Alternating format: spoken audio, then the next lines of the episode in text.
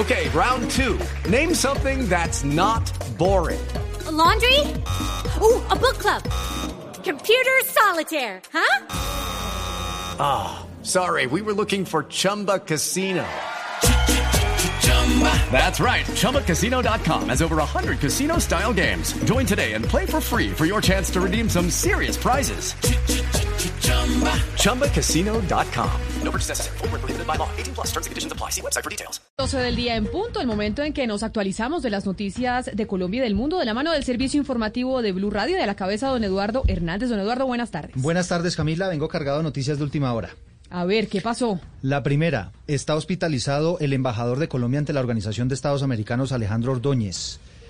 Sufrió un bajón en, la, en, el nivel de oxigenación de la sangre, que usted sabe que es uno de los, de los niveles de, de alerta. Tiene COVID-19, efectivamente, Alejandro Ordóñez, pero la fuente que nos está confirmando esta noticia nos dice que está estable y que es probable que en los próximos días sea dado de alta. Es que puede ser población de alto, de alto riesgo el embajador Ordóñez, uno, por su edad y dos, porque tiene problemas de sobrepeso. Exactamente, entonces estamos pendientes de su estado de salud. Insisto, la fuente nos dice que es muy probable que en el transcurso de los próximos días le den de alta, que ha estado bien, que ha estado recuperando algunas eh, funciones como embajador de Colombia ante la Organización de Estados Americanos, el ex procurador Ordóñez, pero que eh, efectivamente tuvo que ser hospitalizado con algo de oxigenación porque tuvo sí algunos bajones en el nivel de oxigenación de la sangre que usted sabe que es uno de los de las eh, señales de alerta. Pues ojalá se mejore pronto el embajador Ordóñez. ¿Qué otra noticia de último minuto tenemos hasta ahora? Acaba de confirmar el Ministerio de Salud que las 192 mil vacunas de Sinovac de este laboratorio chino van a llegar al país el próximo sábado había informado esta mañana muy temprano el presidente Duque que iba a ser el fin de semana, pero acaba de confirmar el ministerio que será el día sábado y eso pues evidentemente genera muchas expectativas frente a lo que pueda ocurrir con la vacunación en nuestro país. Por supuesto, lo que queremos es que se avance lo más rápido posible, lo que necesitamos es que se avance lo más rápido posible en la vacunación. Claro que sí. Acaba de renunciar Margarita Rosa de Francisco a su columna del diario El Tiempo escribió una carta de despedida, pero no le quedaba de otra. Sí, estaba complicada el asunto, la, la situación, pues usted sabe que ella es una mujer que no tiene pelos en la lengua. Excelente pluma. Exactamente, escribe además magnífico, maravilloso y acaba de anunciar eh, a través de su cuenta en Twitter que deja el periódico y su columna. Hace nueve minutos escribía Margarita Rosa de Francisco, lo valiente no quita lo cortés, gracias al periódico El Tiempo por tan inolvidable y valiosa experiencia. Seis años estuvo Margarita Rosa de Francisco como columnista del periódico El Tiempo, siendo una de las más leídas del país sin lugar a dudas. Esa es otra noticia de último minuto, a las doce del día dos minutos, pero sigamos con las noticias de última hora, o por lo menos que tienen que ver con las vacunas, porque ya está por llegar el cargamento de vacunas de Pfizer a Montería y Cincelejo, Córdoba y Sucre, para que mañana comiencen el proceso de vacunación. ¿Qué es lo último, María Camila Roa? El ministro de Salud, Fernando Ruiz, publicó unas fotografías de las dosis de la vacuna de Pfizer contra el COVID-19 que fueron ya enviadas a las ciudades en las que iniciará el plan de vacunación nacional, Cincelejo y Montería. En las fotos se ve como las dosis van en cajas debidamente selladas, marcadas con el nombre del departamento y el sello de delicado. Una vez acomodadas dentro del avión, en este caso de Searca, se trata de un vuelo privado, las cajas fueron amarradas con redes negras y una banda de protección para evitar el movimiento. Hoy llegarán a estas ciudades donde mañana temprano iniciará el proceso de vacunación contra el COVID-19. Son las 12 del día y cuatro minutos y le tengo noticia de última hora relacionada, mm, Camila, con las vacunas rusas, con la Sputnik V. Ustedes están hablando hace instantes de esa vacuna porque hay avances, Juan David, en lo que tiene que ver con las negociaciones y la posible compra de esas vacunas para nuestro país. Sí, señor Eduardo Camila, pues ya sabíamos que el gobierno nacional adelanta acuerdos, ya hay acuerdo de confidencialidad con la vacuna rusa Sputnik, con la, eh, la farmacéutica allá en Gamilaya, en Rusia, para la adquisición de vacunas. El gobierno está a la espera de que le digan una fecha exacta de cuándo podrían llegar al país la cantidad de dosis que se pidieron y luego poder firmar ese acuerdo que se espera con la vacuna. Está en la búsqueda del gobierno de 2.500.000 mil dosis para poder vacunar a la población que hace falta. Ya se tienen las 35 millones de personas vacunadas, pero se quiere aumentar esa capacidad para llegar a más a un porcentaje de inmunidad. Pues esperemos, entre más vacunas tengamos, mucho mejor, porque necesitamos vacunar rápido a mucha gente. La policía dispuso de 11.000 hombres para el dispositivo de acompañamiento precisamente de las vacunas contra el COVID-19 y, sí, y su distribución por todo el país. Diana Ospino. En su visita a Barranquilla este martes, el director nacional de la policía, el general Jorge Vargas, indicó que en el día de hoy estarán reunidos en una videoconferencia con el presidente Iván Duque, revisando todos los dispositivos, fechas y número de funcionarios que garantizarán la seguridad alrededor de la vacunación. El alto oficial informó que unos 11 mil policías trabajarán en tres etapas. La policía tiene tres grandes ejes de actuación, una fase de recepción, de almacenamiento, de distribución y vamos a estar acompañando transversalmente la vacunación. Estamos hablando de más o menos 11 mil policías. En cuanto a Barranquilla, el alcalde Jaime Pumarejo afirmó que las 2.256 dosis serán aplicadas este 19 de febrero, de las cuales 1.068 serán para el personal de salud del Camino Adelita de Char y el Hospital General de Barranquilla. Las otras serán distribuidas en cuatro clínicas privadas. 12 del día, 6 minutos. Usted sabe, Camila, que las vacunas de Pfizer pues vienen en unos viales, estos son unos tubitos, que son, eh, que es donde viene pues el medicamento. Pues resulta que cada tubito alcanza para más o menos cinco dosis de la vacuna. Exacto, han dicho que hay gente que la rinde más, que logra sacar más viales que o hasta no. seis han dicho. Sí. Pero mire lo que pasó en España. Dos enfermeras lograron sacarle siete dosis. Mejor dicho, las reinas de rendir la vacuna. La hacen rendir, Juan David, ¿no? Pues fue a través de un estudio, Camila y Eduardo, que estas enfermeras descubrieron que se queda un poquito de esa, de esa dosis de, de la vacuna en el espacio entre la aplicación de la jeringa y el tubo y la inyección. O sea, el cuncho. Exacto, el cuncho de la vacuna, un 10 o un 15%. Como cada tubo tiene la capacidad de 5 o 6 vacunas, pues con el restante se alcanza a una séptima dosis. Eso se está haciendo en España. No es porque le están eh, agregando más diluyente. Eso la farmacéutica Pfizer Eso no ha sido. puede rendir, eso no es como el exacto, jugo de ha naranja. sido muy, muy exacto en el tema de las dosis de la vacuna. Entonces es a través del diluyente eh, que continúa igual. Lo que cambia es que se puede sacar el cuncho de las jeringas e empezar a, a vacunar una séptima dosis. Esto debido porque también en Europa y en España pues puede haber incluso escasez de vacunas de Pfizer. Y hablando de las vacunas en Soacha, ya se sabe quién va a ser el primer vacunado. Héctor Rojas, ¿quién será?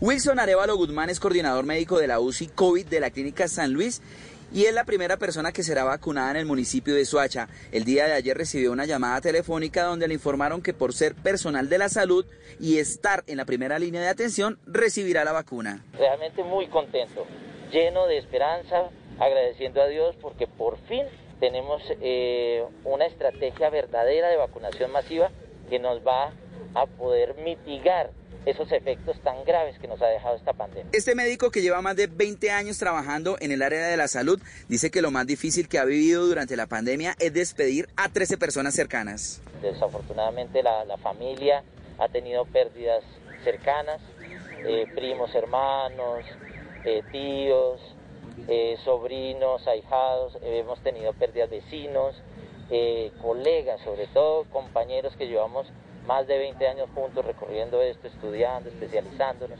300 vacunas recibirá el municipio de Soacha y serán aplicadas a partir del día jueves a las 10 de la mañana en cuatro puntos de vacunación. Son las 12 del día, 8 minutos. Camila, hay molestia a esta hora de la alcaldesa de Bogotá, Claudia López, ¿Por qué? a través de su cuenta en Twitter. Escribe lo siguiente. Así como las vacunas salen para Montería y Cincelejo, lo cual nos alegra, pueden salir de una vez también para el centro logístico de la Secretaría de Salud para que puedan llegar a los siete hospitales de Bogotá cuya logística está lista.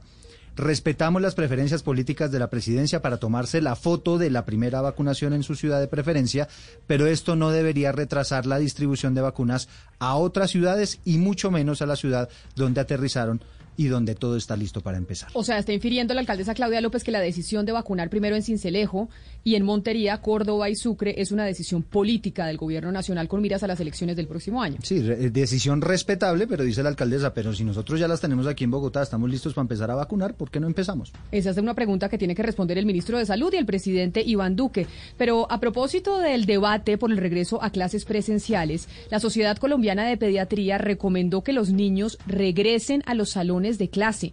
Advierten que hay mucho más riesgo de contagio de los niños y los adultos en contextos que no son los educativos. Los niños tienen que volver a clase, Mariana Castro. Una de las principales advertencias que ha hecho la Sociedad Colombiana de Pediatría es que los niños no se contagian dentro de las aulas, sino que al contrario, el contagio ya viene desde sus familias o sus comunidades. Es por eso que ha señalado que ellos corren menos riesgo dentro de los colegios que fuera de ellos. Por este motivo ha recomendado a que los niños vuelvan a las aulas de clase, señalando que la presencialidad es esencial para su desarrollo e indica además que los niños se contagian menos y que tienen menor transmisión del virus, resaltando que no se han identificado como un grupo poblacional propagador de esta enfermedad. Finalmente, la sociedad ha advertido que para prevenir el contagio en los colegios es necesario tomar medidas como el distanciamiento físico, el lavado de manos, el adecuado uso de tapabocas, la ventilación adecuada en los salones y otras indicaciones para evitar que grupos de alumnos de diferentes cursos tengan contacto entre sí. A las 12 del día, 10 minutos, les comentamos que en Cúcuta ya comenzó la alternancia educativa en algunos jardines infantiles, pero los niños que viven en Venezuela, pero están matriculados en colegios en Colombia, por ahora no van a recibir las clases presenciales. Juliet Cano. En seis jardines de Cúcuta inició el proceso de alternancia. Deben cumplir con protocolos de bioseguridad, aforo y tener habilitada una sala de aislamiento. En cuanto a los niños venezolanos que están matriculados en Cúcuta, aún no se iniciará un proceso de manera presencial. Por ahora se están entregando cada 15 días guías físicas en el Puente Internacional Francisco de Paula Santander a los padres de familia. Jessica Ramírez, secretaria de Educación de Cúcuta. Llevamos las guías hasta el puente en, compañía de las, del Estado, digamos, de la Secretaría de Educación del Táchira, lo que asemeja en el vecino país, pero también en constante comunicación con Migración Colombia, con la DIAN, para poder pedir los permisos y acompañar el paso de esas guías, que por supuesto también, si no es por padres de familia, por esos acudientes que están muy pendientes de sus hijos, pues no, no se lograría. Seguimos también en una modalidad de virtualidad con los estudiantes de Venezuela. Hasta que abran frontera no se va a evaluar la posibilidad de que los niños venezolanos puedan asistir al proceso de alternancia educativa en caso de que se desarrolle en la mayoría de colegios de Cúcuta. 12 del día, 12 minutos, y el Consejo de Estado ratificó una sanción que la Secretaría Distrital de Salud de Bogotá le impuso al Hospital San Ignacio por negarse a practicar un aborto dentro de las circunstancias legales vigentes. Asdrúbal Guerra. El Consejo de Estado ratificó una sanción que la Secretaría Distrital de Salud de Bogotá le impuso al Hospital San Ignacio por negarse a practicar un aborto dentro de las circunstancias legales vigentes. El pronunciamiento fue hecho al revisar una sanción impuesta en el año 2009 por la Secretaría de Salud cuando encontró al hospital responsable por no practicar la interrupción voluntaria del embarazo a una mujer cuyo bebé había sido diagnosticado con hidrocefalia y cardiopatía severa. Ante esto, el personal médico optó por ordenar la práctica de exámenes y continuar haciendo un seguimiento al caso sin haber autorizado el procedimiento. Contra esta decisión, el Hospital San Ignacio interpuso una demanda de nulidad buscando dejar sin efectos la determinación. Sin embargo, el alto tribunal concluyó que el hospital no ejerció la acción legal adecuada ni en el tiempo permitido por la ley y a las 12 del día, 13 minutos, les contamos que unos estudiantes universitarios en el Cauca denunciaron excesos de la fuerza pública durante una protesta en la que los estudiantes se encadenaron exigiendo matrícula cero para este semestre de la universidad. La historia con Freddy Calvache. Los estudiantes que participaron en esta manifestación denuncian que en medio de los disturbios fueron arrastrados por los uniformados, pero quienes más sufrieron las consecuencias de esta intervención fueron aquellos que se encontraban encadenados a la puerta de la sede de la alcaldía municipal. Después de un rato eh, llega policía por dentro de la alcaldía romper las cadenas, a cortarlas con tijeras.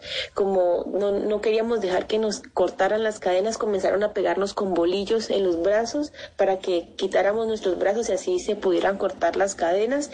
Al final, eh, por intentar salvaguardar nuestra integridad física y psicológica, decidimos eh, pues salir digamos, eh, quitamos quitar las cadenas porque además nos estábamos ahogando ya con el gas lacrimógeno.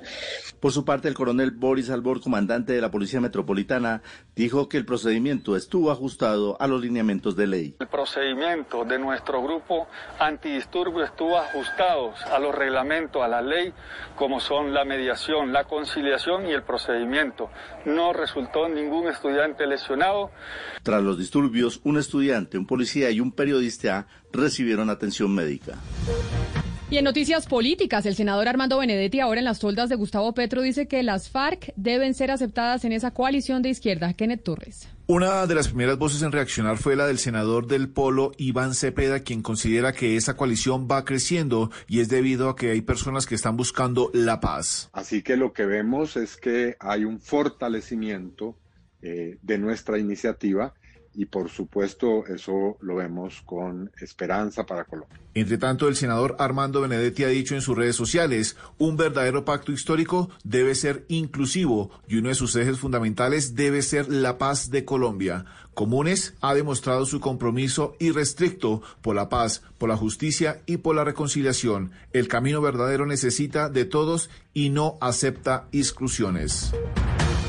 Hello, it is Ryan, and we could all use an extra bright spot in our day, couldn't we? Just to make up for things like sitting in traffic, doing the dishes, counting your steps, you know, all the mundane stuff. That is why I'm such a big fan of Chumba Casino. Chumba Casino has all your favorite social casino style games that you can play for free anytime, anywhere with daily bonuses. That should brighten your day a little. Actually, a lot. So sign up now at chumbacasino.com. That's chumbacasino.com. No purchase necessary. Group. Void were prohibited by law. See terms and conditions. 18 plus.